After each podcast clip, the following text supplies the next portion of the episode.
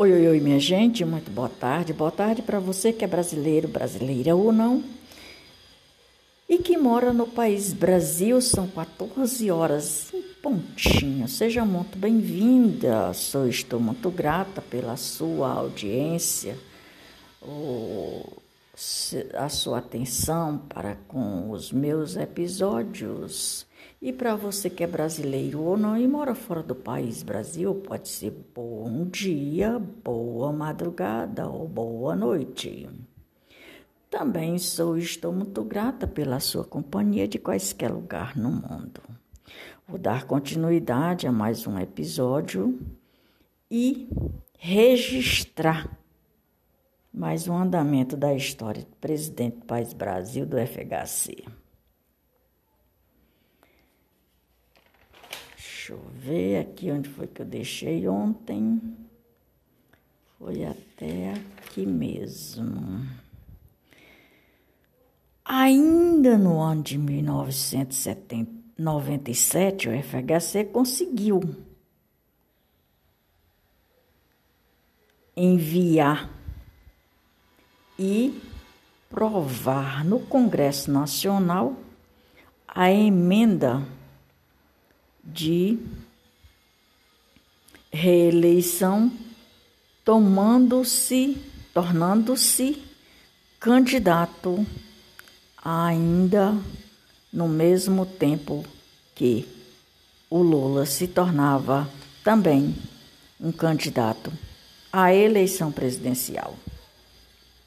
Adversário, o plano real, adversário e o plano real. E o controle da inflação continuou sendo sua principal propaganda política, o que favoreceu a FHC mais uma vez vitória nas urnas. Conseguindo a reeleição no ano de 1999, FHC assume segundo mandato como presidente do país Brasil. Nesse ou neste mandato não houve é, grandes investimentos nas reformas estruturais. Privatização ocorreram, sim, algumas formas no setor da educação, sendo diretrizes e BRAS para aprovados no ano de 1996. As leis de diretrizes e base para a educação LDB e posteriormente foram criados os parâmetros curriculares para a economia básica. E no final do seu segundo mandato, em 2002, é, sendo oito anos no poder, o FHC conseguiu controlar a inflação brasileira. Entretanto, durante o seu governo, a distribuição de renda no país Brasil continuou desigual. A renda no Brasil dos 20% da população rica continuou cerca de 30 vezes maior que da população de baixa renda, que foi 20%. Da população mais pobre. O Fundo Monetário Internacional, FMI, o governo FHC foi responsável pela a efetivar inserção do Brasil na política neoliberal. A FHC deixou a presidência no dia 1 de janeiro de 2003 e que quem assumiu foi Luiz Inácio Lula da Silva, no ano de 2003. Aí tem a fonte Leonardo Carvalho neste episódio dessa história. A fonte Leonardo Carvalho nessa história. A história do governo Lula 2003, 2007. O governo Lula correspondeu ao pedido que se iniciou no 1 de janeiro de 2003, quando Luiz Inácio Lula da Silva assumiu a presidência da República do Brasil, do país Brasil. E quando a presidência foi transmitida para a Dilma Rousseff, o governo de Lula ficou marcado por ser um período de intenso crescimento e economia do país Brasil, mas teve sua credibilidade abalada por escândalos de corrupção. Escândalos de corrupção. Pior do que o dos outros governos anteriores. Primeiro, como o mensalão. O mensalão foi um verdadeiro escândalo verdadeiro escândalo, mas passou, né? Porque nesse país Brasil, o que não presta passa mais rápido do que o que presta. Então vamos lá. Luiz Inácio Lula da Silva tornou-se presidente do Brasil após vencer as eleições de 2002 candidato do PSDB, José Serra e Lula conquistou aproximadamente como com 65, 61% dos intenções de votos. A vitória na eleição de 2002 marcou o ancro da carreira política de Lula após o fim de uma séria de derrota desse político em presidenciais. Disputas. Lula candidatou-se para presidente do país Brasil nos ciclos eleitorais realizado em 1989 e 1994 e 1998 e foi derrotado por Senado Federal. Por Senado Federal.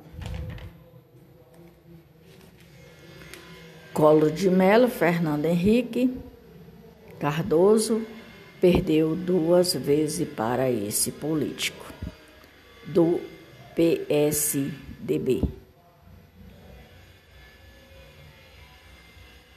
A trajetória política de Lula esteve muito ligada aos movimentos sindicatos,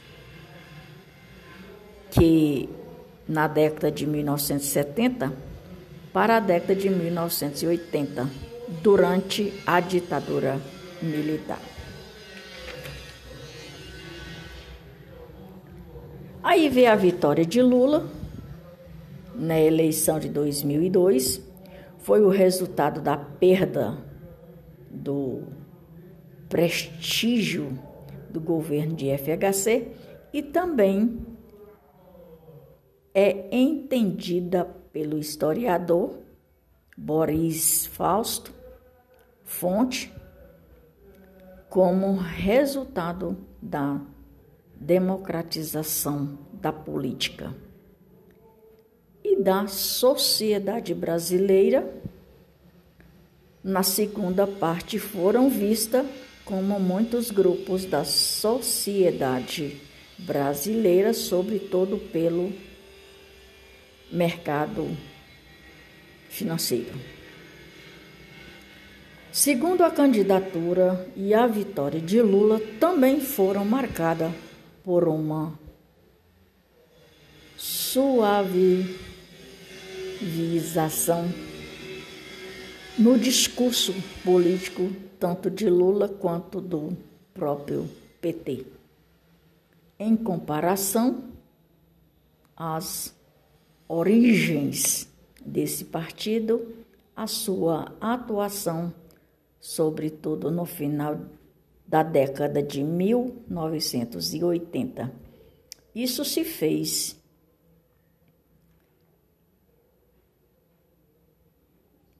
perceptível, segundo os historiadores, pela exigência de Lula ao partido PT de realizar alianças fora do campo político das dos esquerdistas. A política econômica do governo Lula. Esse é um assunto para próximo capítulo da novela que eu vou falar agora um pouco. Reflexão a respeito do governo de Lula, candidatura, eleição e seu período político de 1980 durante a ditadura militar. Que essa ditadura militar era é prorrogada por longos, longos anos com diferentes ângulos. Mas o que me chama a atenção aqui é a respeito, de novo, corrupção. Corrupção é a cara do governo de Lula. E aí vem o Alexandre de Moraes estabelecer para o ex-presidente Collor de Mello um período de prisão que, na minha opinião, já está bem fora do contexto. Na minha opinião, se é que a gente ainda pode ter opinião nesse país Brasil. Está bem fora do contexto bem fora do período, quando hoje nós estamos vivendo verdadeiramente corrupção na história do país Brasil. Então, como é que ele quer prender uma pessoa 36 anos, 33 anos, da ordem de prisão para uma pessoa 36 anos, um ex-presidente, que foi corrupto, que fez corrupção, que praticou atos ilícitos. Quando hoje nós vivemos nesse governo Lula uma verdadeira corrupção. Desvio de conduta, atos de ilicitudes, verdadeira corrupção comprando luxo, luxos para sua casa de moradia, quando esse dinheiro não é dele que é isso, minha gente? É corrupção ou eu estou enganada? Isso é dinheiro público. É dinheiro público que boa parte desse dinheiro ficou em caixa do governo Bolsonaro. Então veja bem, a saúde voltou a ser aquele fracasso a economia está sendo outro fracasso. E entre outros assuntos. E ainda vem por cima de tudo isso falar do agronegócio. Que o agronegócio é de onde vem tudo: a alimentação, o vestir, o calçar.